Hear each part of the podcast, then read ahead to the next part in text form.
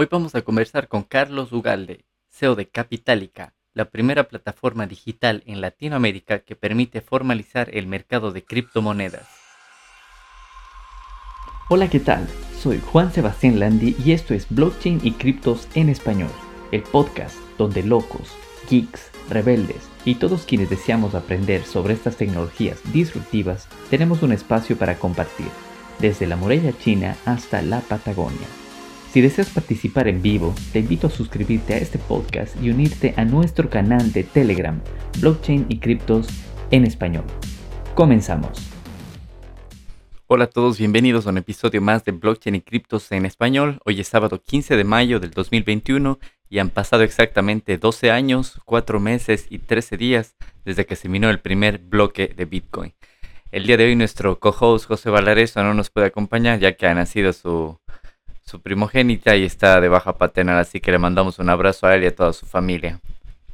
También quiero dar la bienvenida a Carlos Ugalde, CEO de Capitalica, la primera plataforma digital en Latinoamérica que permite formalizar el mercado de criptomonedas. Carlos, cuéntenos por favor un poco de su trayectoria, el acercamiento a Microsoft que les permitió desarrollar la aplicación Payphone y también cómo es que llega al mundo cripto.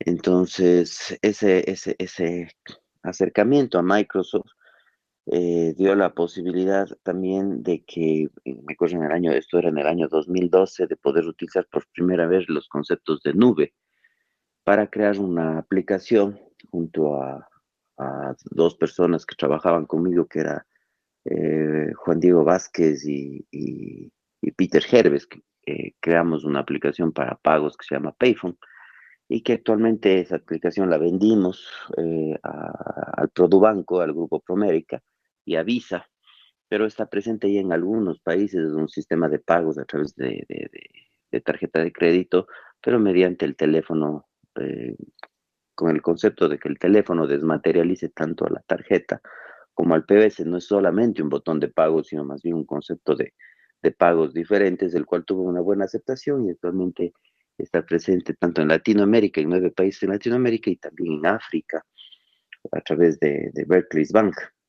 Entonces, eh, esos, esos acercamientos al mundo de los pagos, al mundo bancario, que toda la vida hubo la posibilidad de desarrollar, fue lo que empezó y despertó en mí en el año 2012, cuando recién arrancamos con el diseño de Payphone. Eh, Payphone tardó un par de años en crearse y lanzamos al mercado en el 2014. Eh, también a la par aparecieron, estaba empezando el auge de, no el auge, sino más bien el, el despertar del conocimiento a través de las criptomonedas. Empecé a seguir el Bitcoin, me acuerdo yo que mis primeros Bitcoins los compré en 20 dólares. ¿En qué año fue eso? Eso fue en el año 2012, 2011, ah, perdón. Es un early adopter. Y justo eso iba la, la segunda pregunta, ¿cómo es que llegó al mundo cripto? Eh, y justamente ahí, entonces ahí compré mis primeros bitcoins, empecé a revisarles y todo. Y había un problema gravísimo ahí, porque vos para comprar cripto en el año en que yo, de, yo empecé a, mirar a Capitalica, eso fue en el año 2016, eh, tú comprabas los, los, bitcoins exclusivamente en una cafetería, te reunías con la persona que, te, que te vendía los criptos, te, te, entregabas la plata, que incluso hasta el día de hoy se hace de esa forma, ¿no? Cuando compras de una forma informal. Comprabas los bitcoins, te entregabas tu plata, corriéndote el riesgo de que te asalten, te roben o no haya realmente los bitcoins. Y, pareció interesante, llegó a, la oficina una, de Carlitos Galarza, que es, mi actual socio en Capitalica, y me dice, mira, tú tienes este sistema de pago tan interesante que es Payphone, porque eh, sería buenísimo que la gente que quiera comprar cripto se pueda comprar con tarjeta de crédito. Entonces empezó una, idea que empezamos a forjar y Payphone ya había tenido un avance bastante interesante y sobre todo con la confianza que teníamos con mis, socios, decidí empezar a emprender nuevamente. Ya cuando has visto, cuando llegas a la zona de confort y no quieres moverte de ahí, fue un momento decisivo para empezar de nuevo a, a, salir de la zona de confort y empezar un nuevo proyecto. O es así que nos fuimos hasta Estonia, en, en Europa, que es eh, actualmente el país más regulado en temas criptos, al igual que algunos otros, pero en esa época era el más, más importante eh, giro que, que, podía darse a nivel de, Europa, la implementación de las criptos en, en, Estonia. Entonces nos fuimos a Estonia, tuvimos que hacernos estonenses, eh, creamos una empresa allá, creamos, sacamos las licencias para poder operar a nivel internacional y empezamos a buscar sistemas de desarrolladores, porque el tema blockchain no es algo que lo conoces, que lo conoce todo el mundo, ¿no? Entonces empezamos a desarrollar y, dimos como a buscar empresas, dimos con una empresa que actualmente está catalogada como la segunda empresa más importante de desarrollo blockchain ahí en, en España. Y, y, logramos encontrar esta empresa que nos desarrolló todos los sistemas. Implementamos por primera vez lo que es identidad digital, que te voy a contar más tarde de qué se trata pero logramos construir una plataforma y nos metimos al tema este ya de blockchain de lleno y arrancamos con el proyecto de Capitalica en el año 2017, ya llegábamos cuatro años en el mercado y ha sido un, constante aprender, un constante caerse, pararse. Nos, nos hackearon al inicio la plataforma, nos robaron los bitcoins, después de eso quisimos abrir ya otro país, como, como Colombia, cuando abrimos el otro país nos fueron robando y estafando nuevamente. Volvimos a estar en la lona hasta que realmente la plataforma ha crecido bastante, tenemos la confianza de la gente, la confianza principalmente de los bancos, que es lo más importante, y del mundo formal, hablemoslo así. Entonces, eso nos da una perspectiva que hemos hecho las cosas bien y que esto va para, para mucho más, ¿no? Ah, Así como un resumen rapidísimo de lo de, de, dónde viene el del background. y de dónde viene. No, muy, muy interesante. No, no, no, no conocía yo toda esa historia de Capitalica y estoy seguro que la gente que está aquí también conectada no conocía mucho de eso. En algún conversatorio en la Universidad Simón Bolívar en Quito, como, como le comenté, como estuvimos hablando esta semana, escuchamos que mencionaron Capitalica y algo de Estonia, pero, pero no, no teníamos idea. Tampoco tenía idea, por ejemplo, que usted mencionaba Pedro Gerves fue compañero mío en la universidad, Pedro Gerves, no sabía, o sea, supe algo que estaba en, en pero no sabía que fue uno de los, de los iniciales que estuvo, que estuvo ahí, así que muy, muy interesante y la, la, la historia de, de Capitalica. Y, cuéntenos, ¿qué servicios ofrece Capitalica? ¿Actualmente es solo dedicado a cripto o qué otro tipo de servicios puede la gente utilizar a través de Capitalica? Bueno, justamente eh, antes, hasta hace un mes y medio atrás, hablemos que lanzamos la nueva versión, nos enfocamos exclusivamente en cripto, pero ahora, ahora estamos con un servicio de banco digital. Eh, de, eh, básicamente, ¿en qué consiste o para qué sirve Capitalica? Es un sistema de intercambio para poder adquirir o poder entrar, hablemos de un mundo formal y de una manera formal hacia el mundo cripto y poder salir del mundo cripto al mundo formal de los bancos a través de Capitalica. ¿Y por qué es esto? Porque mm, veíamos justamente ese peligro de la gente el momento de querer comprar a quien no saben, de ser estafado, de ser robado y, todo lo demás. Y por otro lado, eh, caso palpable que me pasó y, te cuento como anécdota, yo estos bitcoins que te cuento que compré en 20 dólares, me acuerdo que fueron dos bitcoins en el año 2012. Yo en el año 2016 el Bitcoin estaba alrededor de unos 650 eh, dólares. Eh, lo, pongo ya el primer wallet de, a través del, del, teléfono, ¿no? Lo cargo en el teléfono, lo llevo y en el año 2017 me voy a África a hacer unas gestiones allá justamente para, para Payphone. Y decido comprarme un teléfono porque era un, era un, era un paseo espectacular y necesitaba una mejor cámara. Entonces me compro es el mejor iPhone que había en esa época para poder tomar las fotos de los animalitos en los safaris de África. Y la hora de hora, como me faltaba un poco de plata, digo, voy a vender el, otro teléfono aquí. Y, y, tuve un interesado ahí mismo, me dice, ¿me vendes tu teléfono? Y digo, claro, entonces en la noche cojo, paso, y el rato que paso los, los, los bitcoins, pero las, las, las cosas del teléfono, respaldo todo, reviso, verifico y la hora de la hora me olvido la, clave, la clave de, las, de las cuentas. Y al día siguiente formateo el teléfono y hasta el día de hoy puedo ver esos dos bitcoins que, en su época fueron 20, 40 dólares y que actualmente son casi 100 mil dólares. Y puedo verlos con nostalgia porque nadie los puede mover porque no hay la clave.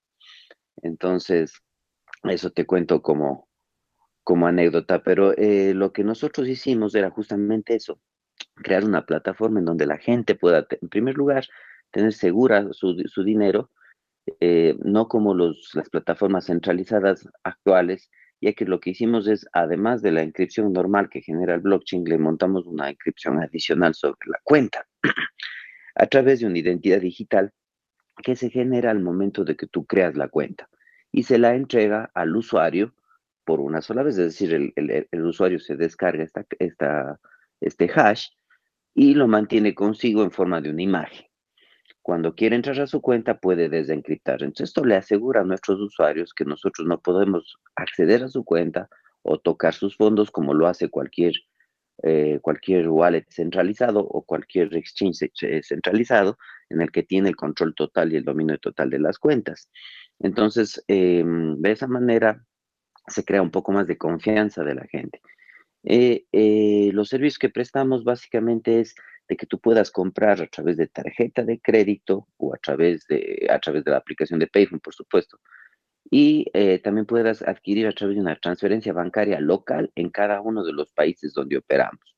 De esa manera, lo que hemos hecho es crear una empresa con representación legal en cada país, autorizada como una empresa para poder recibir los pagos o poder emitir los pagos y vigilada por las instituciones de control.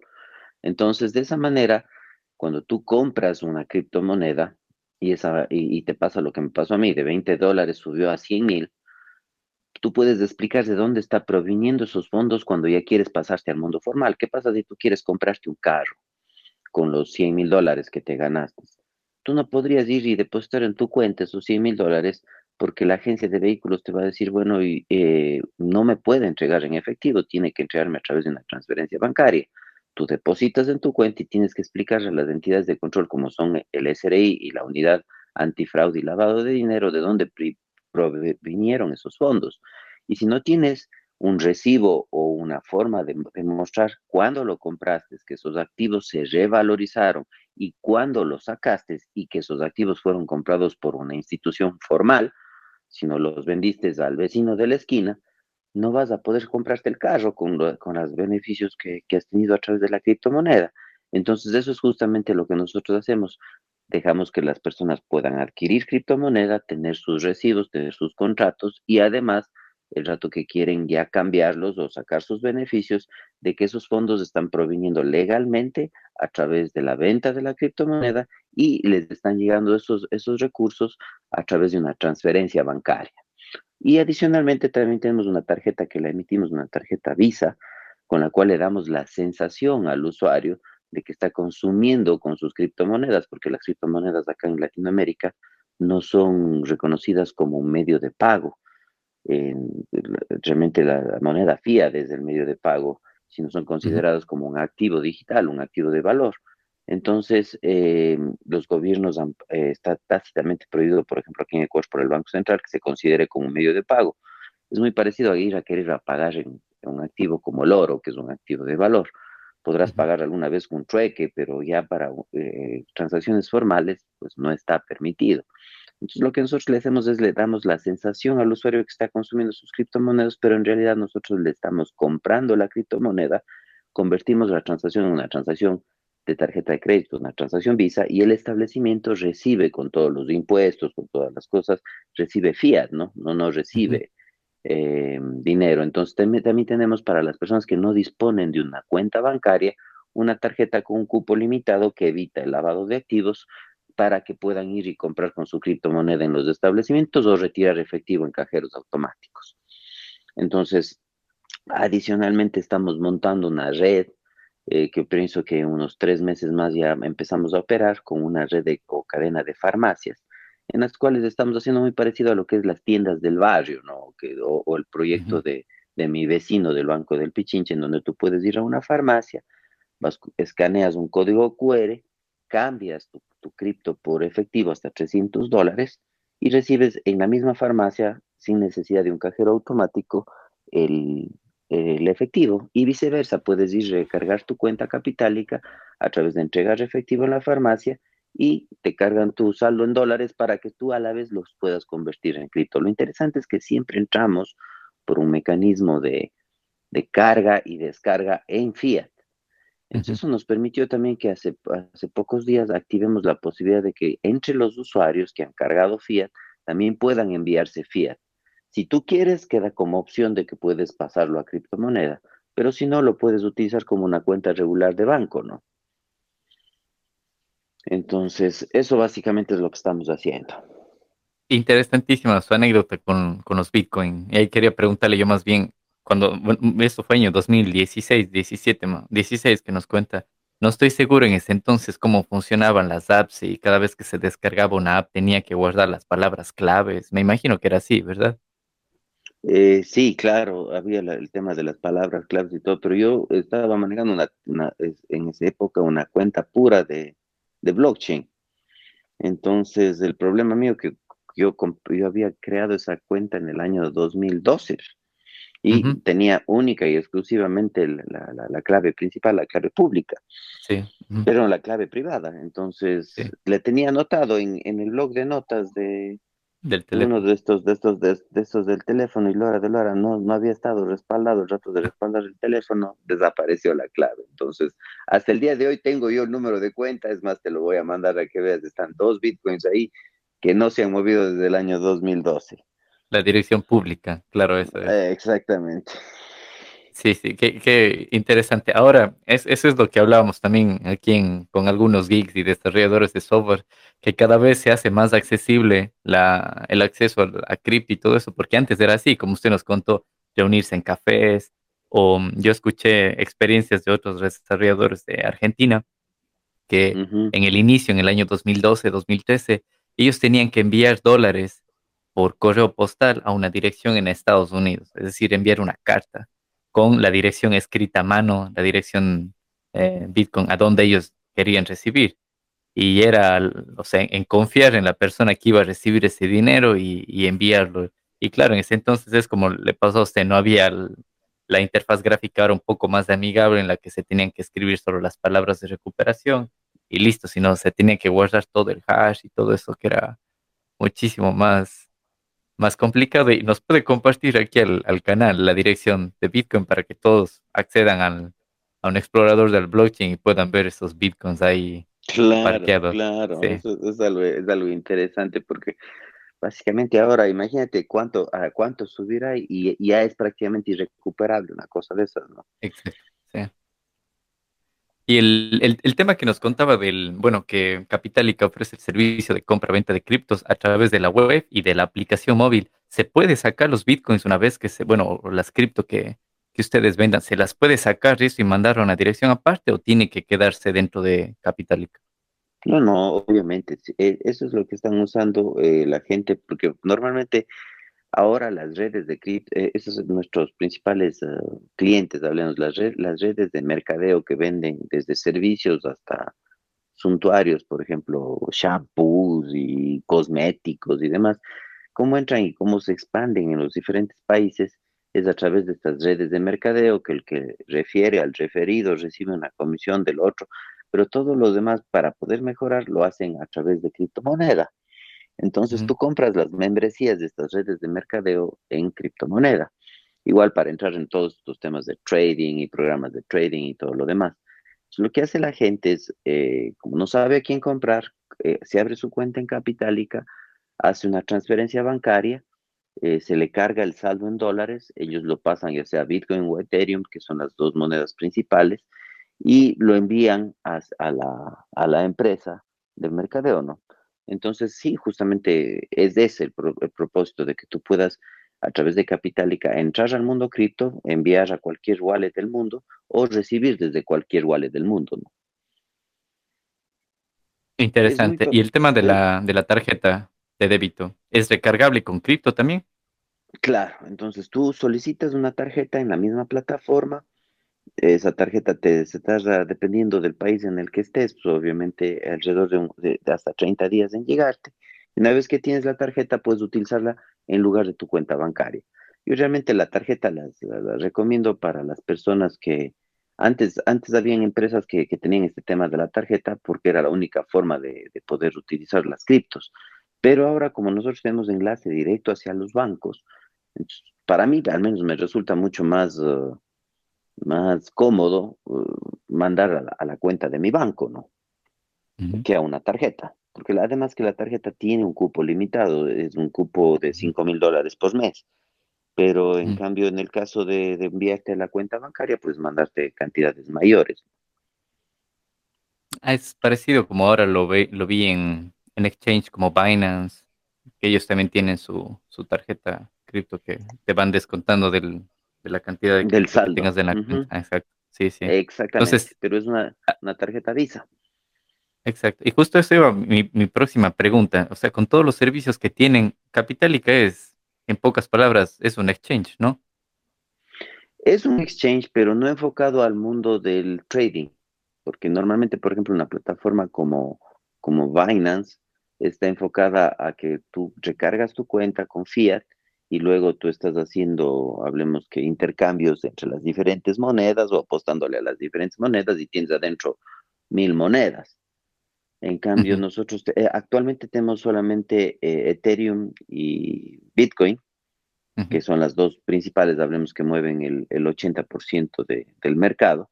Entonces puedes cambiar a cualquiera de esas dos. Y si tú quieres hacer trading y utilizar una plataforma como Binance o como Kraken cualquier, o Coinbase, te pasas de Capitalica a esas plataformas para, para poder hacer todo el, el trabajo de trading. Entonces, más bien se ha vuelto como, hablemos que como una cuenta de ahorros, en la cual tú mm. pones el dinero ahí y de ahí lo sacas a diferentes eh, lugares a través de criptomoneda o recibes de los diferentes lugares y lo monetizas a través de, esto.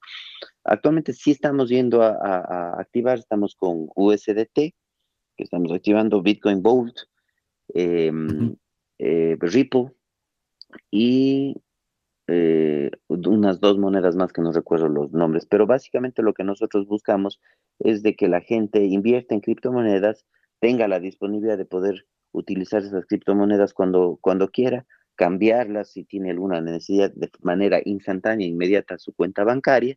Y además de eso, eh, la formalización, que es la parte más importante porque la parte legal aquí en el país se ha vuelto eh, eh, bastante árida, ya que no hay una regulación en el tema de criptomonedas, y en los diferentes países de Latinoamérica están en las mismas circunstancias. Entonces buscamos tener un canal de formalidad y legalidad para los, para los usuarios. Sí, interesante. Y quería preguntarle en qué países funciona Capital y en qué países pueden utilizar estos servicios. Bueno, eh, actualmente estuvimos trabajando en España los dos primeros años, pero eh, por el tema regulatorio de España nos impidió que podamos uh, continuar hasta conseguir unas licencias que estamos tramitándolas ahí. Entonces, estamos trabajando en Ecuador, que es nuestro principal mercado, eh, aperturando Perú, Colombia y Argentina.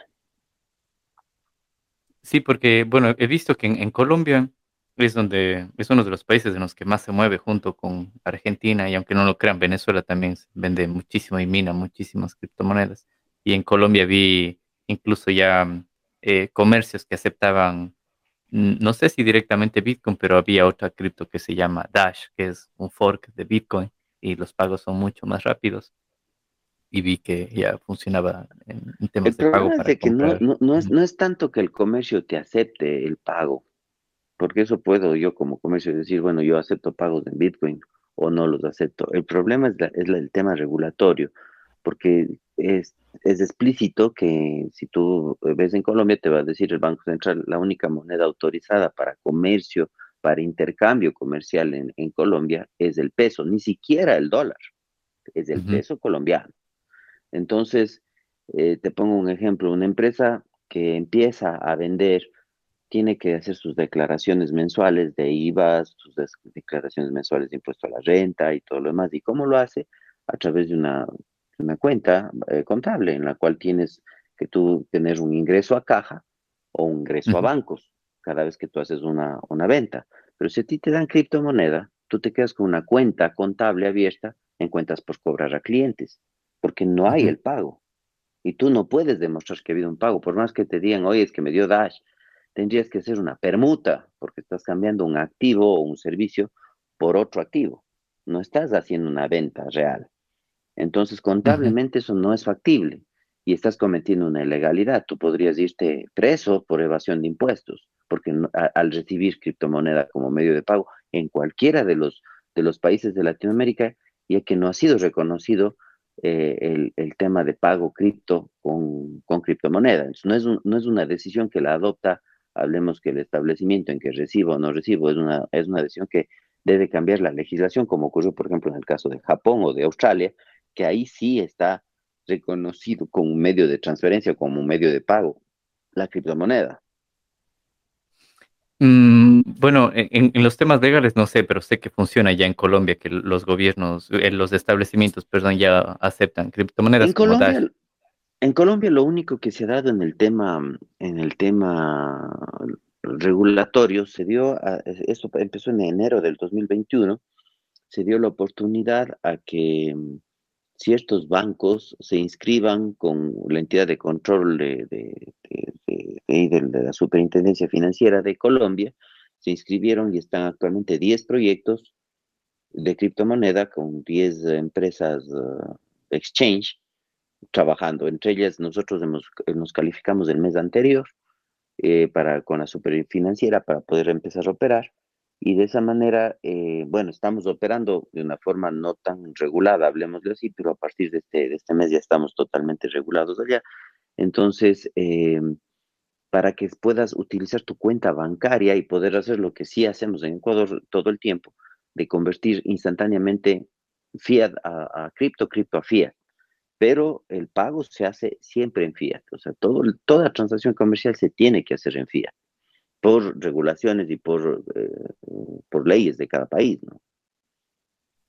Sí, sí, sí, tienes razón en eso. Justo um, hace un, el año anterior tomé un curso de Smart Contracts en la Universidad Nacional de Colombia y uno de los profesores era Mauricio Tobar, no sé si lo conoce, y él ha trabajado con el gobierno también de Colombia y nos explicaba esto del el sandbox que ellos le llamaban, que era como la, las reglas que les puso el gobierno para hacer este tipo de experimentos para que las empresas tengan sus innovaciones y ver cómo funciona para que el gobierno también lo entienda, porque muchos de los gobiernos todavía no hay regulación, no lo entienden muy bien de cómo va esto y todo eso, pero es, es interesante saber de que, bueno, están en Ecuador, en Colombia, ¿en qué otra parte también estaba Capitalica presente? Y, eh, Argentina. Eh, hablemos que como wallet estamos presentes en todo el mundo, ¿no? Como wallet puedes recibir de cualquier parte del mundo, pero para el servicio de monetización a tu cuenta bancaria, necesitamos la presencia local en cada país, porque eso es importante porque los recursos no, te están llegando a través de una transferencia SWIFT o a, través de una transferencia AVA, a través de la banca, sino tú lo que estás haciendo es el exchange está en Estonia, estás haciendo un cambio y esa, ese fiat que tú tienes de alguna manera tiene que llegar al, al otro país. Entonces, para poder llegar al país, o hay la transferencia internacional o tienes un capital propio con el cual operas en cada país, que es lo que es el caso nuestro. Tenemos un capital de dinero fiat en cada país donde operamos para poder comprar criptomoneda de forma local y eh, poder monetizar esa criptomoneda, porque en, resumen nosotros estamos comprando un activo digital a la gente. Entonces, eh, ¿Y por qué de forma local? Porque de lo contrario tendríamos que explicar por qué se hace la transacción. Imagínate cada banco, cada transacción de cada usuario que tenga que estarle dando los justificativos al usuario, al, al, banco de las transferencias internacionales y además los altísimos costos que tendría que ser.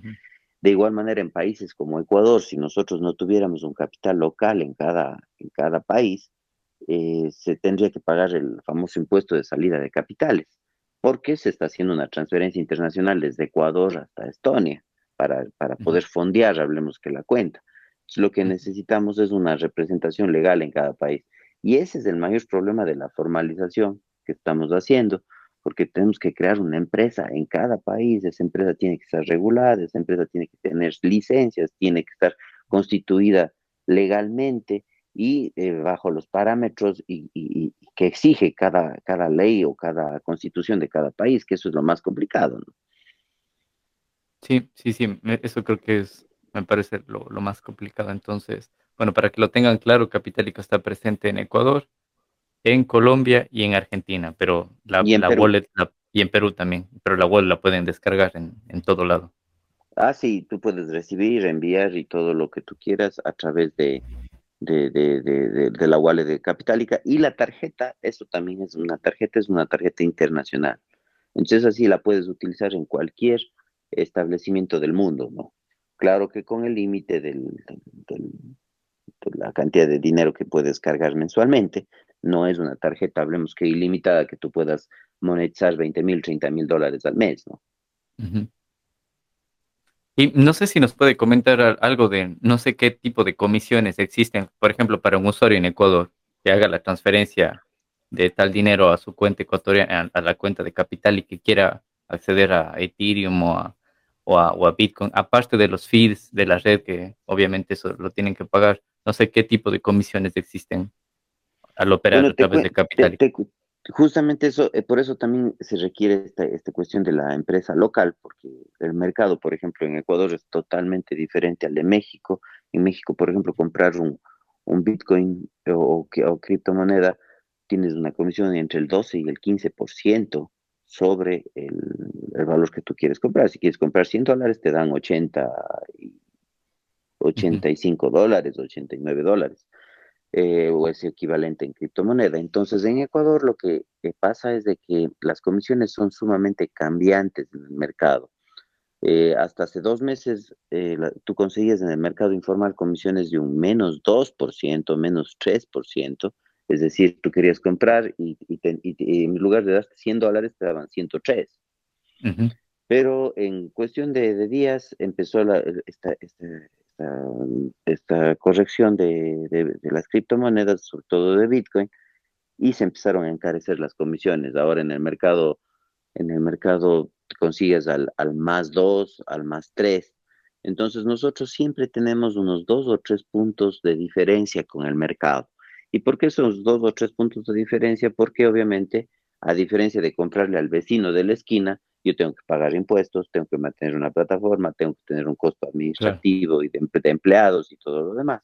Y sobre todo el servicio no es el mismo, ¿no? nosotros no estamos brindando el mismo servicio que te está dando el vecino al rato de venderte la criptomoneda, pues ya que estás demostrando al Estado que tú estás, has comprado criptomoneda y que por eso eh, enviaste recursos y de la misma manera si estás monetizando, has recibido criptomoneda perdón, has recibido fiat por la venta de criptomoneda y eso queda eh, sumamente saneado. Ya, ya te voy a explicar despuesito cómo funciona el tema impositivo y cómo uh -huh. funcionan los impuestos. Entonces, de esa manera, eh, tú tienes un muy, muchos más beneficios que comprarle el, el, el, la criptomoneda al, al, vecino de la esquina. Entonces, está fluctuando entre, entre uno a dos puntos dependiendo de la temporada del mercado. Siempre nos estamos acoplando al mercado, hablemoslo así. Bueno, es interesante entonces la gente que nos escucha y la gente que está en, en Ecuador y en todos los países que está Capitalica presente tiene un punto más de entrada a cripto, porque en otros podcasts conversamos de lo complicado que era para la gente en, en, Ecuador, básicamente, que esa vez conversamos, el acceder a cripto, porque había muchas, muchas veces que querían con su tarjeta comprarlo en exchange como Binance, Kraken, Coinbase, muchos de ellos, y les rechazaba el pago.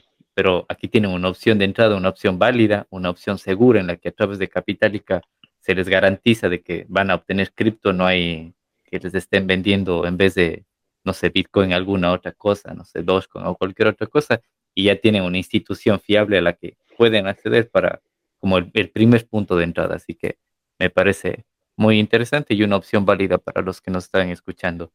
Y bueno, tenía otra pregunta también, Carlos, que quería hacerles. ¿Cree usted, esto, ¿Cree usted que esto de las criptomonedas es algo pasajero porque hay mucha gente nueva en esto o cree que llegó para quedarse?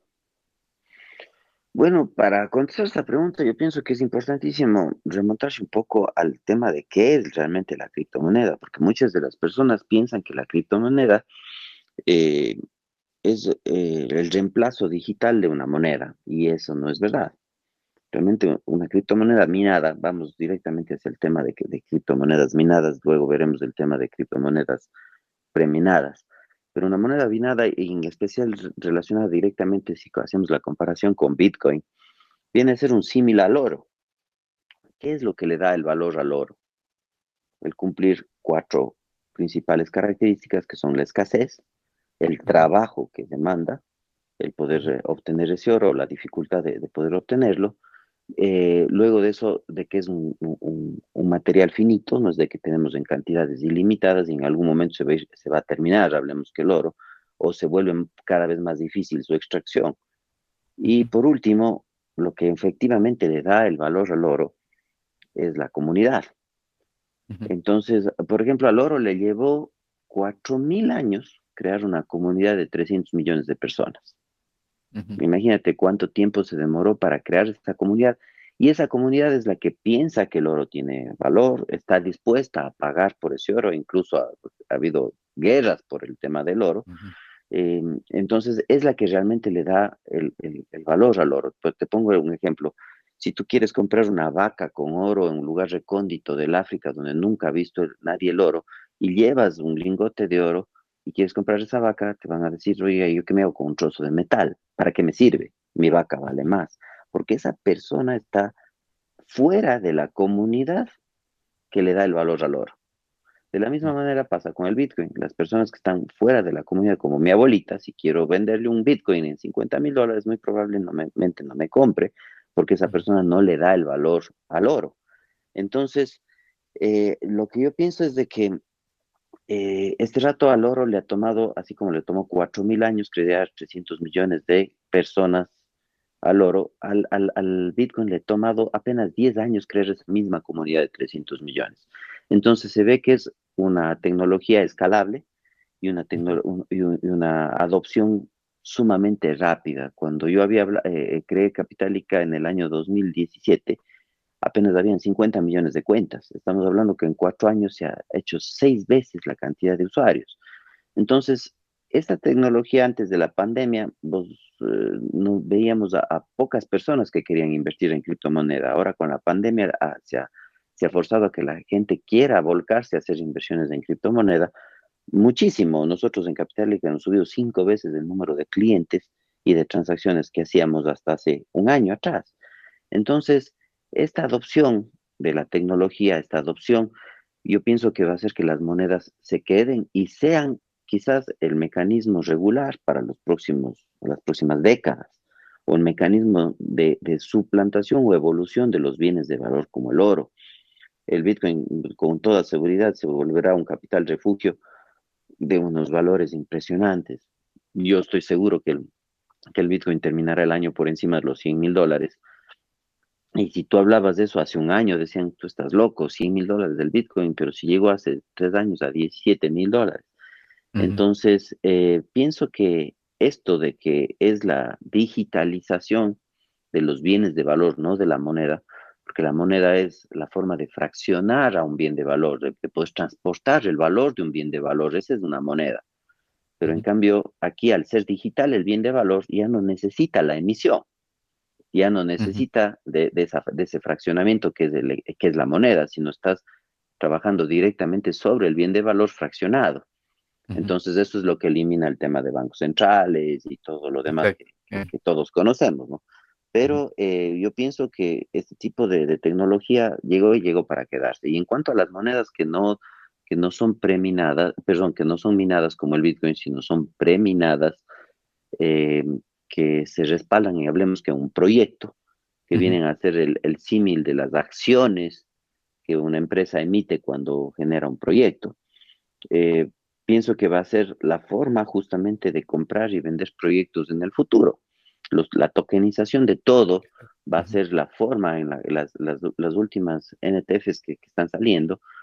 Eh, es la forma justamente de que la gente pueda adquirir esas acciones o se pueda adquirir el mundo bursátil, que normalmente se lo llama, eh, a través de, la simple compra o intercambio de un, token.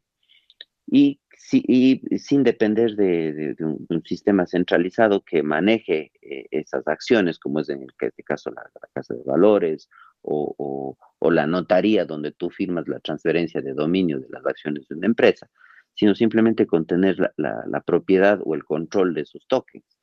Pienso que este es un futuro en el que las criptomonedas están recién arrancando, recién están, son los pañales o el inicio de un, de un cambio mundial de la economía. Sí, hay muchas cosas que quiero comentar después de lo que dijo. Es, por ejemplo, a mí también, yo llevo estudiando Bitcoin desde el blockchain Bitcoin desde el 2017, desde que tuve la oportunidad de llegar acá a España y estudiar un máster. Y también me, explotó la cabeza la primera vez que vi esto. Dije, pero ¿cómo es posible que un banco central vaya a ser eliminado completamente por esto? O cuando, según las predicciones de hace tres años, más o menos decía, Bitcoin puede llegar a 10 mil. Entonces, cuando no valía ni mil dólares, también la gente me decía, estás loco, ¿cómo va a llegar a 10 mil dólares? Y ahora estamos pensando en que va a llegar a 100 mil dólares a fin de año, ya no nos parece descabellada la idea por toda la cantidad de gente que hay, el respaldo que tiene la red. Y algo importante que usted también comentó es del tiempo de adopción que le tomó al oro y, bueno, no solo al oro, a la plata y algunos metales preciosos que en algunos libros que me he leído, como el de, el de Bitcoin Standard, también lo comenta.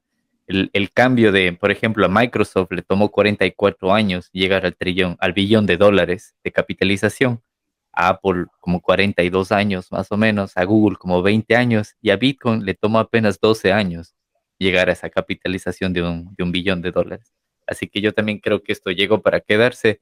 Hay muchos trabajos también que creo que se van a perder con esto, pero hay muchos nuevos que se van a generar a la vez por todo el tema de innovación y el, el, el tema de wallets, de hacer pagos directamente a las personas, no depender de terceras eh, instituciones, como es el tema de, como usted también lo mencionó, de notarías. Incluso hay muchos abogados también que se pueden quedar sin trabajo, pero se les puede generar nuevas oportunidades también con el tema de los non-fungible tokens, el tema de smart contracts y todo eso. Así que, como lo he mencionado en, en podcasts anteriores, me parece muy interesante que seguirle el hilo a esto porque es muy, muy interesante. Y el tema de, de regulaciones en Ecuador y Latinoamérica, usted, usted, usted, estoy seguro que usted está más al tanto de eso. Cuéntenos, ¿qué tema de regulaciones hay en Ecuador o en los países que está funcionando Capitalica? Porque hasta hace unas dos semanas, como les comenté en este conversatorio que hubo, que la mayoría era abogados de la Universidad Simón Bolívar, se hablaba de que está en ideas, pero al menos en Ecuador todavía no hay ninguna regulación en el tema de criptos. Bueno, te cuento que nosotros desarrollamos eh, una ley cripto hace un par de años y la enviamos a, algunos asambleístas para su consideración y estudio. Lamentablemente, el problema es lo que tú decías hace un rato, no lo entiende, el mismo gobierno no entiende y cómo trabajan y cómo se sustentan las criptomonedas. Entonces, peor aún poder generar una, una, una ley que, que pueda regular. Entonces, en la mayoría de países, pienso que en todos los países de Latinoamérica, incluyendo México, que México ya tuvo su primer intento de ley cripto, se le considera como un activo de, valor. Entonces, así como tú tienes activos como una casa, un carro, que son los activos, uh, hablemos, eh, físicos, también tienes los intangibles, como son los, derechos de uso de marca, como es una patente, como es un software. Entonces, dentro de estos activos intangibles es que se ha categorizado que hay, existen las criptomonedas. Entonces, al ser ya considerado como un activo, es susceptible de ser comprado, vendido o arrendado. Y te cuento que justamente yo acabo de, bueno, no, no, no, es, no es tan nuevo, tenemos un año y medio ya en el mercado, tenemos otra empresa que nos dedicamos al arriendo de criptomonedas. Nosotros arrendamos la criptomoneda basados en la regulación existente. Es decir, si es que tú tienes una licencia de software, yo te puedo arrendar esa licencia de software. Si tú tienes una patente, yo te puedo arrendar y no necesariamente comprarte la patente. Entonces nosotros lo que hacemos es le decimos a la gente, mira, en lugar de comprarte una casa o un carro para arrendarlo eh, y recibir un arriendo mensual, cómprate un activo digital estable, como por ejemplo Tether, y, yo te arriendo ese activo mensual con un contrato de arriendo uh, certificado por el, por el registro mercantil, notarizado y todo lo demás, tal y cual como si estuviera arrendando tu carro, ¿no? Entonces yo te arriendo ese activo digital y te pago un, un valor mensual fijo, no importa si ese activo, eh, bueno, en este caso al ser un estable no va a subir ni, ni, ni, bajar, ¿no?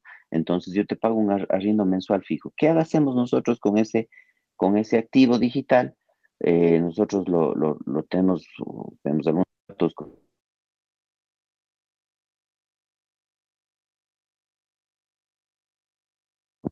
Entonces, nosotros, ¿qué hacemos con ese activo digital? Lo llevamos a un broker en los Estados Unidos, este broker nos, ayuda a colocarlo con los exchanges ya formalizados como es eh, eh, Kraken y, Coinbase y lo vendemos a precio de mercado.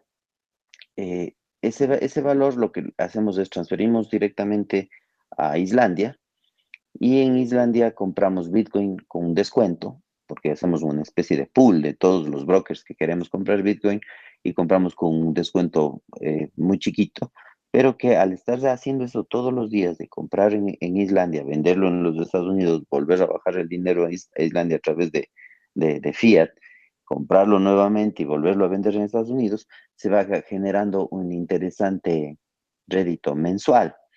Y de ese rédito mensual, pues dividimos con el broker, la empresa de, ecuatoriana se queda con un valor y ese valor es el que nos alcanza para poder pagar un muy buen arriendo a, los, a, las personas. Entonces, de esa manera estamos aprovechando las regulaciones que actualmente son aplicadas a los activos y a los activos digitales para manejar la criptomoneda bajo los parámetros regulatorios de un activo digital. Pero lamentablemente las regulaciones aquí en el país eh, solamente apuntan a eso, a que es un activo digital. La gente no lo trata como tal. La gente piensa que vender criptomoneda es ingresos. Y es por eso que incluso en el tema de pago de impuestos, por ejemplo, eh, la gente dice, chuta, no he pagado mi impuesto a la renta. Y yo decía, oye, cuando tú vendes un carro, que es un activo, tú no tienes que pagar el impuesto a la renta por haber vendido tu carro, porque ese, eso no es renta. La renta es todo lo que ha ingresado menos todo lo que, has, lo, lo que te ha costado generar el giro de negocio, te genera una utilidad. Esa utilidad es justamente la renta y tú pagas renta sobre esa utilidad.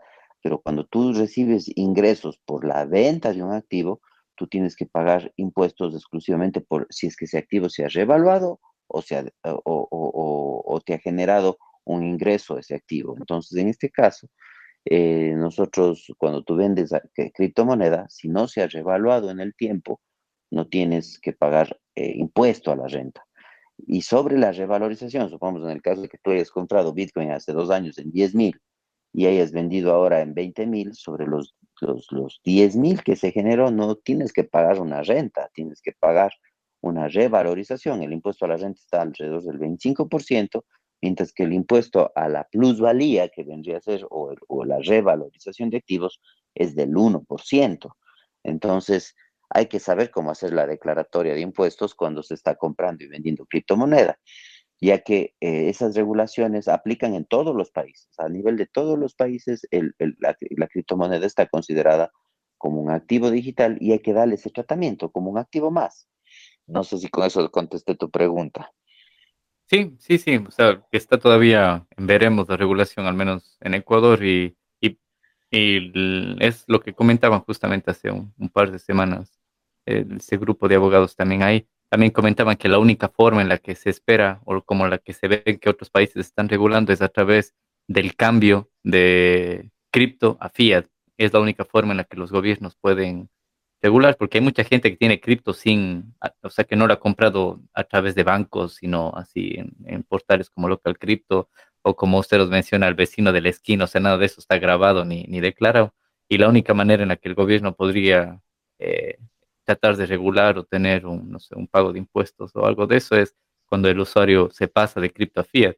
Y mm, justo yo les pregunté en, este conversatorio, pero bueno, no leyeron mi pregunta porque había muchas, era de que yo creo que más bien ese tipo de regulación lo que va a hacer es de que la gente prefiera quedarse en cripto y no pasarse a fiat.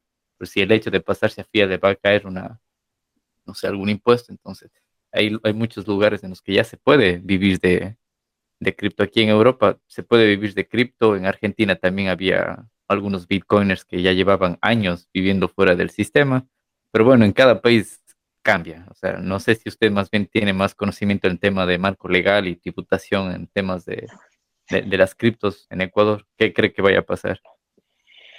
Ojalá y se dé pronto, porque el, justamente la regulación va a hacer de que mucha gente se interese en, hacer eh, inversiones, ¿no? Porque como te digo, el problema es de que tú tienes un mundo regulado y otro mundo no regulado. Lamentablemente, todas las transacciones en las cuales el, beneficio de tener, de dinero, de ser abundante o ser rico, si tú quieres, se da no en el mundo no regulado, sino se ve en el mundo regulado, ¿verdad? Si tú quieres comprarte una linda camisa, si quieres comprarte un bonito carro, si quieres comprarte una casa, estás en un mundo regulado. Y por tanto, para pasar de un mundo no regulado a un mundo regulado y poderte comprar ese bien o, pagar ese servicio que, te, que tanto te gusta, pues tienes que hacerlo de una forma regulada. Lamentablemente es así. Entonces, por el momento, por el momento, si, si te dicen que es un activo digital, tienes que ver la forma en la cual te quede la constancia de que ese dinero que está entrando al mundo regulado proviene justamente de la venta de un activo digital. Que entonces tienes que ver las formas de poder hacerlo y la mejor forma es a través de un exchange. Obviamente que ahí se pierde el, espíritu de la criptomoneda. La criptomoneda justamente la, maravilla es de que no es regulada. Pero al momento de pasarlo a un exchange, tú ves que, por ejemplo, ya exchange como Binance y como Kraken han sido intervenidos por eh, entidades de control como la IRS en los Estados Unidos. En Coinbase igual, si tú quieres abrir una cuenta y dices soy de Ecuador, ya no te abren una cuenta, te dicen no, ese país no tenemos la opción de poder tener un usuario de ese país porque tenemos que cumplir con las leyes regulatorias. Entonces, pienso que lo interesante es justamente tener la, aplicatividad a través de empresas como lo, como lo tratamos de hacer con Capitalica, que se vayan ajustando a cada uno de los países y las regulaciones, porque quieras o no, las regulaciones van a seguir aplicadas, ser aplicadas, sabemos que individualmente por cada país, conforme las políticas y reglamentos de cada uno de ellos. Entonces, eh, decir que, por ejemplo, muchas de las veces me decían, es que tú ya tienes una competencia como Binance. Yo decía, para que Binance llegue a un mercado como Ecuador, pasará un montón de tiempo porque tiene que venir y crearse una empresa aquí, tener empleados aquí y, tener una administración aquí y rendir cuentas a autoridades de acuerdo a las leyes de Ecuador. Igual si es que tienen Colombia, en Perú. Entonces, va a tomar un poco más de tiempo ese tipo de cosas y pienso que lo más saludable para todos es el tema regulatorio. Eh, y por otro lado, también el tema de, esto de, ser eh, totalmente mm, eh, no detectable genera muchas otras cosas que, es necesario. Por ejemplo, la, sociedad necesita tener impuestos. ¿Qué pasa si es que, si es que nadie colabora con los impuestos? y todo el mundo se votara al mundo cripto y nadie pagara impuestos. ¿De qué Yo tengo la respuesta a eso, de, de, qué viven los hospitales? ¿De qué viven las carreteras? ¿Cómo se hacen carreteras? ¿Cómo se hacen proyectos? ¿Y cómo se hacen escuelas? Cuéntame, ¿cuál es tu punto de vista en ese sentido? O sea, la respuesta más fácil es lo que han venido haciendo hasta ahora. Pueden seguir imprimiendo billetes y ya está. Pero claro, o sea, en una sociedad civilizada, no, hay que regular y todo. Sí, En una forma medio anarquista, como en muchos libros de blockchain que he leído, simplemente que sigan imprimiendo papeles y, ya está. Mm, no, pero en cambio a lo que yo voy es de que yo pienso que la que el mundo va a estar mucho mejor cuando tú te preocupes por el prójimo. El mundo va a estar muy, muy, muy, va a ser totalmente diferente cuando vos, entiendas que todo lo que haces a otros te lo haces a ti mismo, tanto en el bien como en el mal. Entonces, eh, si tú compartes la abundancia con el resto de personas, pues esas personas van a estar bien. Y ellas comparten contigo, vos vas a estar bien. Entonces, tú puedes tener un mundo hecho en criptomoneda, pero tarde o temprano tienes que pensar en el bien colectivo. ¿Y cómo piensas en el bien colectivo? A través de tu contribución a ese bien colectivo. Una forma de, de contribución hacia el bien colectivo es pagar impuestos. Es justamente para que se cree un fondo con el cual se puedan hacer hospitales, se puedan hacer carreteras, se pueda pagar una policía, se pueda tener orden político en un país. Pero si tú eliminas la posibilidad del manejo de impuestos de un país, ¿de qué vive el país? ¿Cómo se fundamenta la sociedad? Porque muchas, habrán pocas personas que dicen yo quiero colaborar porque yo tengo la, el, deseo de colaborar. Pero muchas otras dirán yo no colaboro y, no colaboro y, así está bien. Entonces, esos son los que evaden los impuestos. Entonces, pienso que un tema regulatorio es, imperante. Es imperante porque todos debemos colaborar para el bienestar de la sociedad. Y la criptomoneda, el, el espíritu es, es, es, justamente ese de pasar inadvertido, de pasar anónimo, y, eso de una forma u otra podría crear un caos. Está bien por un lado, pero por otro lado, eh, la descentralización podría generar un caos Entonces, yo creo que siempre en la vida, lamentablemente, vivimos un mundo dual en el cual tenemos que tener siempre un equilibrio entre lo uno y lo otro. Entonces, me encantan las criptomonedas, pero también me encanta la formalidad. Sí, sí, sí, es muy interesante y podemos hacer otro, en otro podcast conversar de eso, el tema de descentralización, como los gobiernos, yo creo que deberían adaptarse a eso. O sea, el individuo, cada persona debería irse a un estado-nación donde sea bienvenido, donde más bien los de estado-nación deberían em, dar las posibilidades o los beneficios para que la gente llegue con, con su conocimiento, con, su, con sus criptomonedas, con su dinero y todo eso, para vivir ahí en, en lugar de, por el simple hecho de que naciste en un país, tienes que hacer todo lo que te diga el gobierno. Justo lo que tú dices, lo que tú dices es lo que está proyectado en esta ley que habíamos pasado, porque le decíamos ver al, al, al, gobierno, si imagínate este rato, tú tienes un problema en la balanza comercial, el, Ecuador importa más de lo que exporta, entonces eso genera un déficit fiscal y obviamente eso eh, va a llegar a un problema de falta de liquidez. Y decía, si es que en lugar de que, si el grifo de agua está abierto, eh, más agua de la que sale, de la que entra, va a ver, vas a ver que, lo que sostiene el recipiente, que sostiene el agua, empieza a bajar. ¿Y, y qué es lo que ha estado pasando con las arcas fiscales del Ecuador? Sigue bajando y la liquidez sigue bajando. Pero ¿qué pasa si en lugar de poner agua le pones otro ingrediente como leche, por ejemplo? y le pones y, abres otro grifo de, leche que está cayendo en el mismo recipiente, no importa si es leche o si es agua, la liquidez del mercado va a empezar a subir. Entonces decía, ¿qué, ¿qué pasa si es que tú le dices a un empresario que tiene mil millones de Bitcoin, trae tus Bitcoins acá al país y, y ayúdame a construir carreteras, ayúdame a construir puentes y todo lo que tú hagas va a tener quizás, o te creas un hotel y no pagas impuesto a la renta por los próximos 20 años si has creado el hotel, pero estás generando fuentes de trabajo para un montón de gente. Pero la, posibilidad de traer esos bitcoins es a través de un wallet o un exchange centralizado en el cual se permita saber que estás pagando o estás trayendo esos bitcoins. Entonces, eh, vas a generar una, una sobreliquidez muy parecida a lo que ya hizo Estonia, porque esto no es nuevo. Entonces, vas a crear una liquidez mayor y, por tanto, al tener mayor liquidez vas a generar oportunidades para las personas. Y no les vas a regalar, sino les vas a dar oportunidades. Y eso es lo que se podría hacer con una ley cripto y una legislación bien manejada en un país como Ecuador, que además, al estar dolarizado, no tienes el problema de pasar de una moneda fiat, como es, por ejemplo, en el caso de Colombia, primero fiat a, dólares y luego de dólares a Bitcoin, sino aquí eh, tienes la gran beneficio de que estamos dolarizados y que eso te va a ayudar a, poder tener un, a poder convertir quizás al Ecuador en un hub de criptomoneda para el resto de países. Sí, sí, sí, muy interesante eso también lo comentaron estos abogados en el conversatorio anterior. Y ya existen países que están haciendo eso, que son crypto friendly y atraen inversión como en, el más crypto friendly aquí en Europa, aparte de Estonia, es también Portugal, también que atrae a la gente. Hay mucho eh, mucha gente de Estados Unidos incluso que, tiene muchísimos Bitcoin, que están renunciando a su nacionalidad estadounidense y se pasan a vivir en Portugal, porque es muy curioso, yo tampoco sabía esto hasta que conocí a alguno de ellos. El, la nacionalidad estadounidense es una de las pocas que así no vivas en el país, tienes que seguir pagando impuestos. Entonces había mucha gente, muchos nómadas digitales que estaban viviendo en, en Dubái, en Cambodia, y tenían que seguir pagando impuestos en Estados Unidos simplemente por tener la nacionalidad.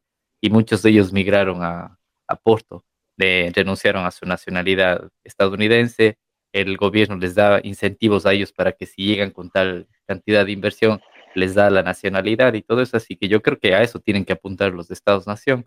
Y creo que eso va ligado al tema de regularización de las criptos en los países, temas del marco legal y tributación de lo que le pregunté, pero es muy interesante. Fuera bueno y si, no sé, ahora los nuevos asambleístas que están en esta nueva asamblea pudieran de nuevo revisar la propuesta de ley que les enviaron, fuera buenísimo. ¿Tienen planeado tal vez eh, de enviarles? Sí, sí, sí. Justamente hemos, hemos tenido un acercamiento con dos importantes, no, no quiero dar nombres, pero con dos importantes eh, personas del, próximo gobierno que están relacionadas directamente al tema de comercio exterior y al, tema bancario, ¿no?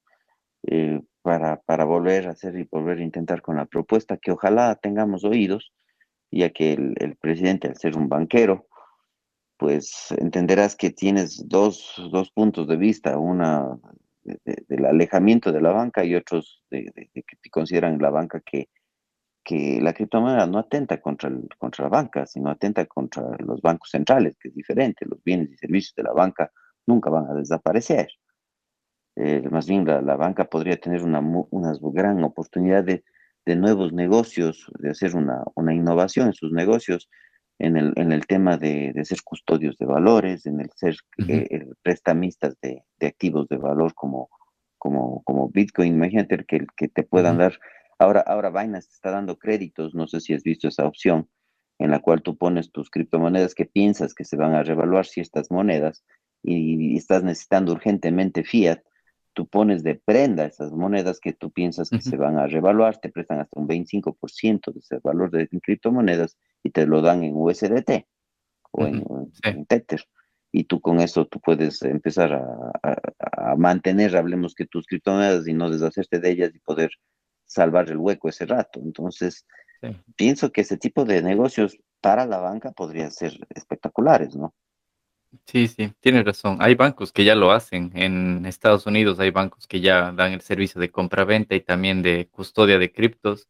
Y lo que usted comenta yo lo he visto en algunas plataformas como Leden.io, que está en Canadá, como Binance también hay una que se llama Hodl Hodl, que es un poco más descentralizada, en donde dejas criptos y mm, te dan, bueno, depende de la plataforma. En, las que yo menciono les da hasta el 50% del valor de, de la cripto. Es decir, si tengo un Bitcoin que ahora está en 50 mil, me dan hasta 25 mil dólares y tengo un año, dos años para pagar con un interés del 1% anual más o menos.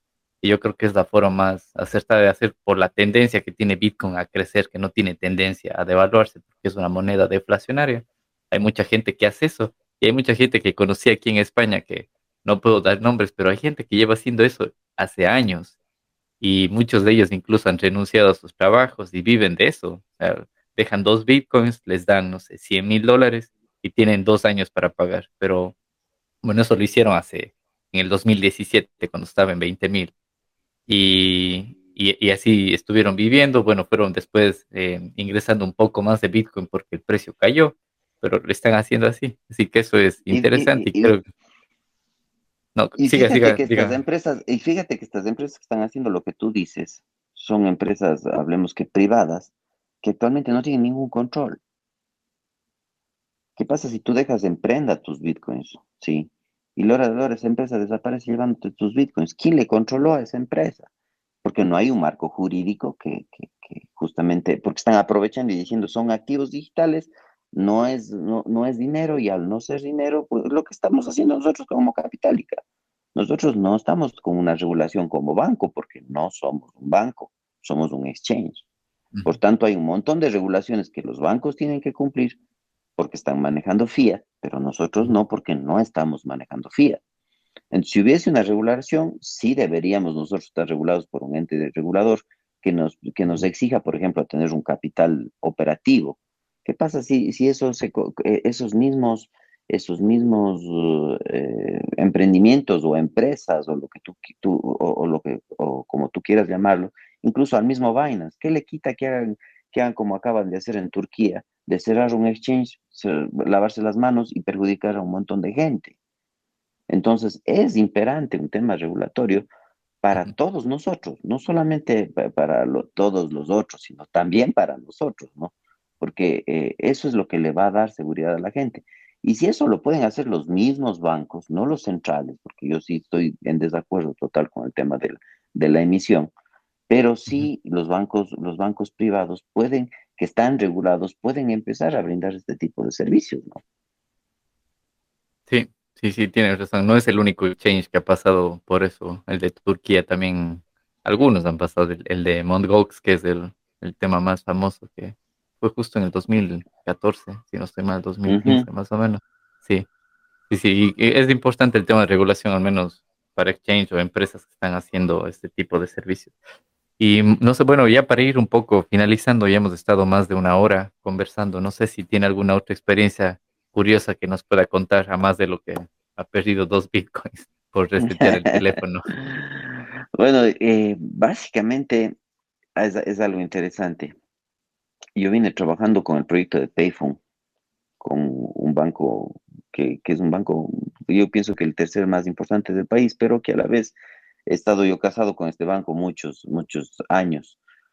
Y cuando se enteró que estaba en el tema cripto, no creerás que me cerraron la cuenta de la empresa en vez de, apoyar a una persona que, vino trabajando con ellos tantos años y que les dio toda la total confianza de saber que todas las cosas que se hacen se hacen de la forma, de la forma más honesta y más eh, legal, hablemoslo de esta manera, fueron cerrados por, justamente por el desconocimiento del medio. Y cuando yo les hablaba a los mismos presidentes de un banco y les decía el tema cripto, y eso fue hace dos años, un año y medio, el tema cripto va a terminar con, los bancos si los bancos no cambian la forma de ver las cosas. Me dijeron, eso es cosa de chiste, eso, eso es, un chiste que ya pronto ah, desaparece si, eso, si solamente sirve para, para un montón de estafas que están manejando la criptomoneda. Ese mismo banco actualmente está viendo las formas de poder tener y implementar los primeros sistemas criptos aquí en el país. Entonces, pienso que eso es, es, es hay que que siempre no, no, ver la última palabra en lo que uno dice, sino siempre estar abierto a, que las cosas pueden cambiar y que la verdad que uno tiene siempre puede ser diferente desde el punto de vista y a, medida que ese punto de vista va cambiando, incluso la realidad va cambiando. Entonces, eh, mantenerse siempre con, con, la, vista abierta, ¿no? con, la, la, percepción abierta. No sé si es que más bien aprovechando el tiempo, tenemos algún tipo de, consulta, de pregunta de la gente que está, nos está oyendo, ¿no? Sí, como les dije al inicio, todas las preguntas que tengan nos pueden mandar justamente aquí en, el chat para, para que Carlos nos las pueda responder. Y es, es importante y curioso también lo que nos cuenta que el banco le haya cerrado la cuenta. Yo también desde el 2017, más o menos, a familiares y amigos que trabajan en empresas bancarias, yo también les comentaba, digo, miren esto que está pasando acá. Y lo mismo, el mismo comentario, que no, que eso es solo para jugar en internet o no tiene, que no sirve para nada, o que no, a Ecuador nunca va a llegar, pero va a llegar y es más, o sea, es o renovarse o morir. Y el tema de que no sepan algo, en algún, en, algún libro lo leí y se me quedó esa frase que decía, eh, la ignorancia no es solo desconocer de un tema, sino es creer que lo que tú sabes es la verdad absoluta. Eso también es ignorancia y, no tiene que ser así, sino tiene que estar abiertos a, todas estas tecnologías, porque en el momento que un banco, es, e, esta experiencia es curiosa también, me acuerdo que lo compartí aquí con amigos de España, yo les decía, nosotros hemos crecido en un mundo en donde hemos estado siempre dependientes de terceras entidades, por ejemplo, o bancos, o entidades centrales, o notarios, ese tipo de cosas. Entonces yo les hacía la analogía del pago persona a persona en el que se elimina la tercera parte de confianza y les decía, pónganse a analizar que a sus hijos, ellos ahora pueden tener una cuenta bancaria en su teléfono y no necesitan cumplir 18 años, no necesitan ir a hacer filas en el banco. Digo, explíquenle a esos niños que tienen 5 años o 10 años ahora, que en cuestión de cinco años o ocho años para tener mayoría de edad, recién van a poder acceder a una cuenta bancaria. Explíquenles eso. O explíquenles que su banco funciona de lunes a viernes. O explíquenles que los sábados y domingos no pueden enviar dinero. O explíquenles que si envía dinero un sábado o un domingo tienen que esperar de dos a tres días hábiles. Eso es completamente inconcebible para ellos. Y eso es a lo que viene este mundo cripto. Así que yo creo que tienen que, adaptarse o, si no se van a quedar ahí en el camino. Qué bueno, realmente es, increíble todo lo, que pasa. Imagínate que el banco más grande aquí en el, en el país, que es el Banco del Pichincha, es el principal cazador de, de gente que quiera utilizar cripto. Saben que estás comprando cripto y quieren cerrarte la cuenta. Y no tienen un mecanismo legal de poder decir, oye, te cierro la cuenta porque estás cumpliendo estás haciendo malas cosas, estás haciendo algún ilícito, porque no es un ilícito comprar y vender cripto, pero políticas del banco. Te cerramos la cuenta por políticas del banco.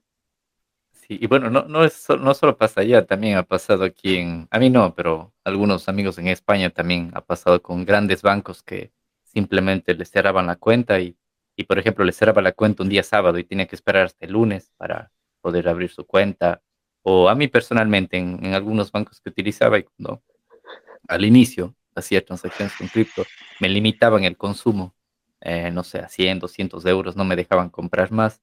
Entonces ahí también uno se va a dar cuenta de que ya no es tu dinero, es pones en el banco y es dinero del banco y ahí quedó.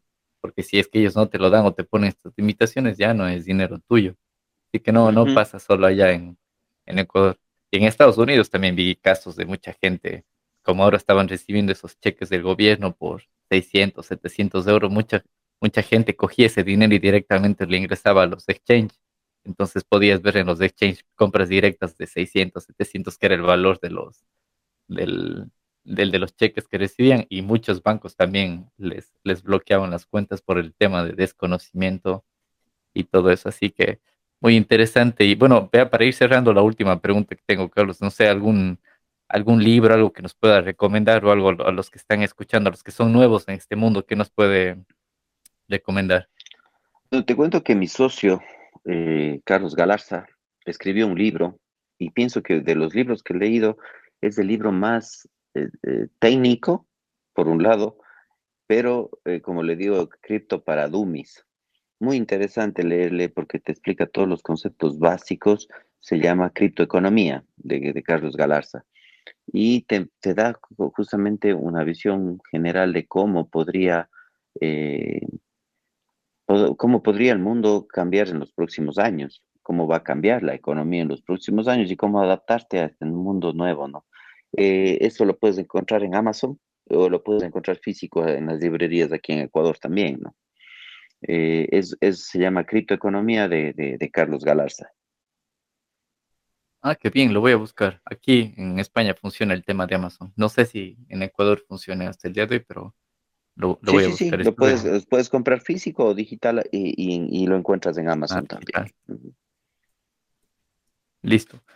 Em, bueno, no sé si alguien más tiene alguna pregunta. Podemos activar directamente el micrófono. Si alguien quiere hacer una pregunta aquí, pueden directamente alzar la mano antes de despedirnos con Carlos, que ya hemos estado más de una hora, una hora y media casi conversando.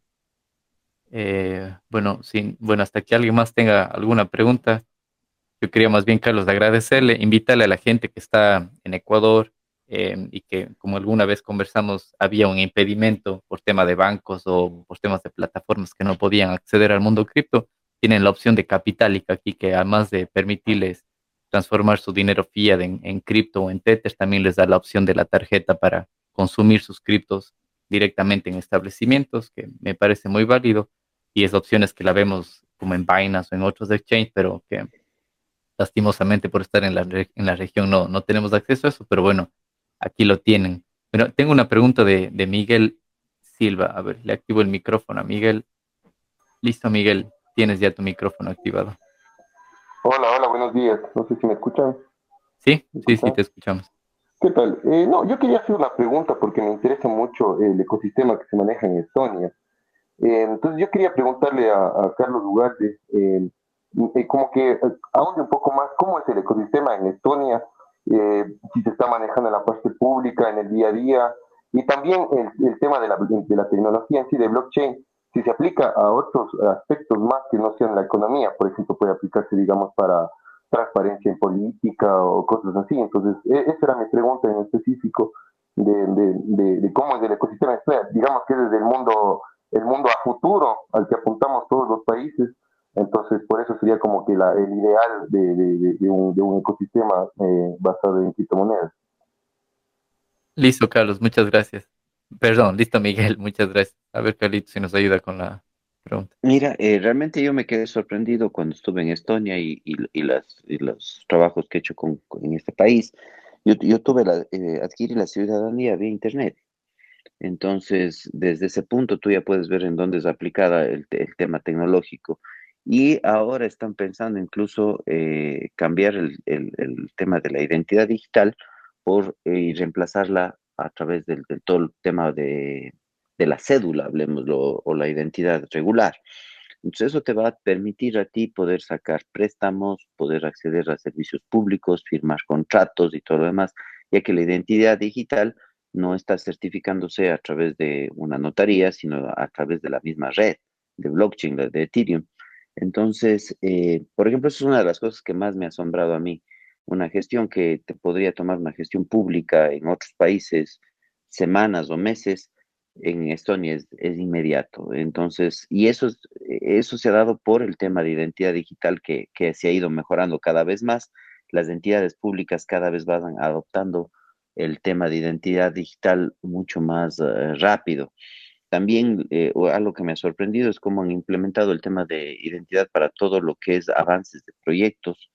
Eh, fui, fui, testigo de un, proyecto que, que, por ejemplo, te dan un crédito y no necesitas de que un auditor o el fiscalizador vaya y revise, sino tú mismo vas tomando las fotos de cómo vas avanzando una obra de construcción civil y eh, el crédito es automáticamente depositado en base a, que vas cumpliendo con los parámetros que te comprometiste en el contrato digital. Es increíble, realmente es, el único lugar donde he visto ese tipo de cosas.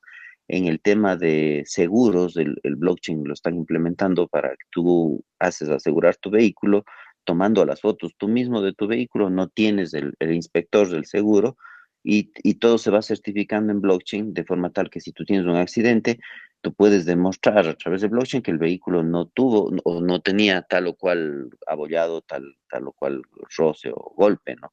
Entonces, vemos que ya está, yo pienso que uno de los países que más eh, rápido he visto el tema de implementación blockchain. Y siguen utilizándolo y siguen avanzando cada vez eh, a pasos agigantados. Eh, adicionalmente a eso, ellos mismos han implementado como los organismos de control para saber que tú no estás lavando dinero, que eso es otra de las cosas importantes, a través de las licencias que, por ejemplo, Capitalica lo mantiene.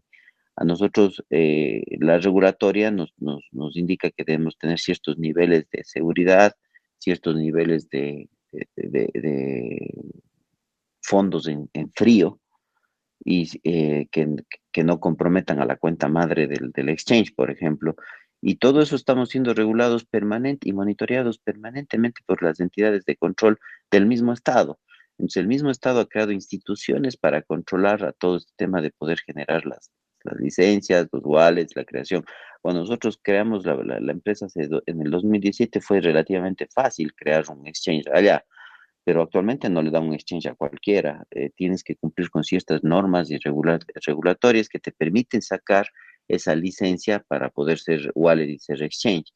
Eh, y, y, la gran mayoría antes era un tema documental, un tema de ir físicamente, ahora todo es online, entonces es, es increíble cómo en tres años el mismo Estado se moderniza cada día, ¿no? Yo pienso que ese es el futuro que deberíamos copiarle como países latinos a un país que hasta hace 15 años atrás pertenecía a la Unión Soviética, eh, bueno, la Unión Soviética mucho más atrás, pero que hace, hace 15 años eh, era un país devastado por la guerra, devastado por todo lo que les dejó el tema de haber pertenecido a la Unión Soviética y que abrió sus, sus, sus leyes y su, y su mundo hacia, el, hacia convertirse en un lugar que justamente atrajo a la inversión cripto, ¿no?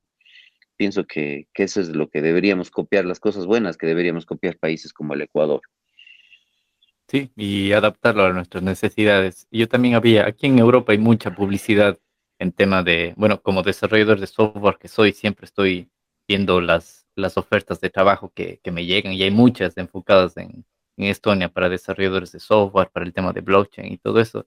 Y es importante mencionarlo, recalcar lo que usted menciona, que hace 15 años, 15 o 20 años más o menos, Estonia era cuando recién se separaba de la, de la ex Unión Soviética y con inversión pública uno de los primeros proyectos fue enfocarse en el tema de informática, de desarrollo de software. Fueron uno de los primeros países en Europa en implementar el voto electrónico y, y ahí vemos donde, es para, a mi parecer creo que es el país que más inversión tiene en lo que es infraestructura tecnológica. Eh, tiene muchos hubs de tecnología, el pago de impuestos es sumamente fácil, el tema también de los pasaportes digitales también, y en España todavía no tenemos eso y ellos ya lo tienen votaciones electrónicas tampoco y aquí ellos ya lo manejan, pago de impuestos lo hacen así en un clic y aquí todavía es muy complicado hacerlo. Así que es, interesante la historia de, Estonia. Así que bueno, si no tenemos ninguna otra pregunta, creo que damos por finalizado, Carlos. Muchas gracias por, por su tiempo. Como le dije al inicio, yo estoy seguro que su, su agenda es muy ocupada como CEO de Capitalica, pero muchas gracias por darnos la oportunidad de, de conversar con usted, que hace, como le comenté en algunos capítulos, ya había sonado el nombre de Capitalica, pero qué mejor que usted mismo para despejarnos todas las dudas que tenemos. Así que muchísimas gracias, Carlos. Bienvenido cuando quieras regresar. Es bienvenido aquí al espacio para seguir conversando. Y, y, nada más, quería agradecer a toda la gente que estuvo conectada, la gente que participó también y comentarles que mm, los que están en el canal de Telegram son los afortunados, por decirlo así. Ustedes tienen el audio directamente aquí y este audio se editará y se posteará en Spotify, en YouTube, en todas las redes eh, a lo largo de la siguiente semana. Así que no sé, Carlos, algo más que nos quiera decir usted. No, más bien agradecerte nuevamente por la invitación. Estoy a las órdenes para cuando eh, lo necesites y también invitarles a, todas las personas a, aperturar su cuenta, a probar nuestros servicios y y sobre todo a encontrar la forma de, que esto de aquí no sea solamente para, para poder ganar dinero, sino más bien para poder crear un, lugar mejor para todos nosotros, ¿no? Sí, sí, tiene razón. ¿En dónde le pueden encontrar, Carlos Dosté? ¿En qué redes está presente? Bueno, eh, principalmente en Facebook. Yo soy un poquito más visto de la, de, la, de, la, de la red de Facebook, pero también en Instagram, así es que eh, pueden encontrarme como Carlos Ugalde N. Ah, me parece que en Twitter estaba como C. Ugalde, ¿verdad? C. Ugalde, sí, C. Ugalde sí. N. Y en Twitter es C. En, en, en, Facebook, Carlos Ugalde N. Y también pueden encontrar toda nuestra información en capitalica.com. Es una página muy completa donde ustedes pueden eh, ingresar, ver todo el tema relacionado a los servicios que ofrecemos. Y próximamente tendremos los servicios adicionales en la página de Smart Capital-Medio Bank para todos los servicios de renta de moneda. Listo, Carlos, muchas gracias. Muchas gracias por su tiempo y todo. Y eso es, entonces queda invitado nuevamente cuando usted desee a que se una a este podcast. Y a todos, muchas gracias por participar. Eh, nos vemos la siguiente semana. Adiós. Un gusto, Juan. Que pases bien. Adiós. Gracias a todos. Hasta luego. Gracias por haber llegado hasta el final de este podcast. Te invito a participar en la grabación de nuevos episodios en nuestro canal de Telegram, Blockchain y Criptos en Español. No olvides suscribirte a este podcast y compartirlo para que el poder de blockchain y la descentralización llegue a más personas.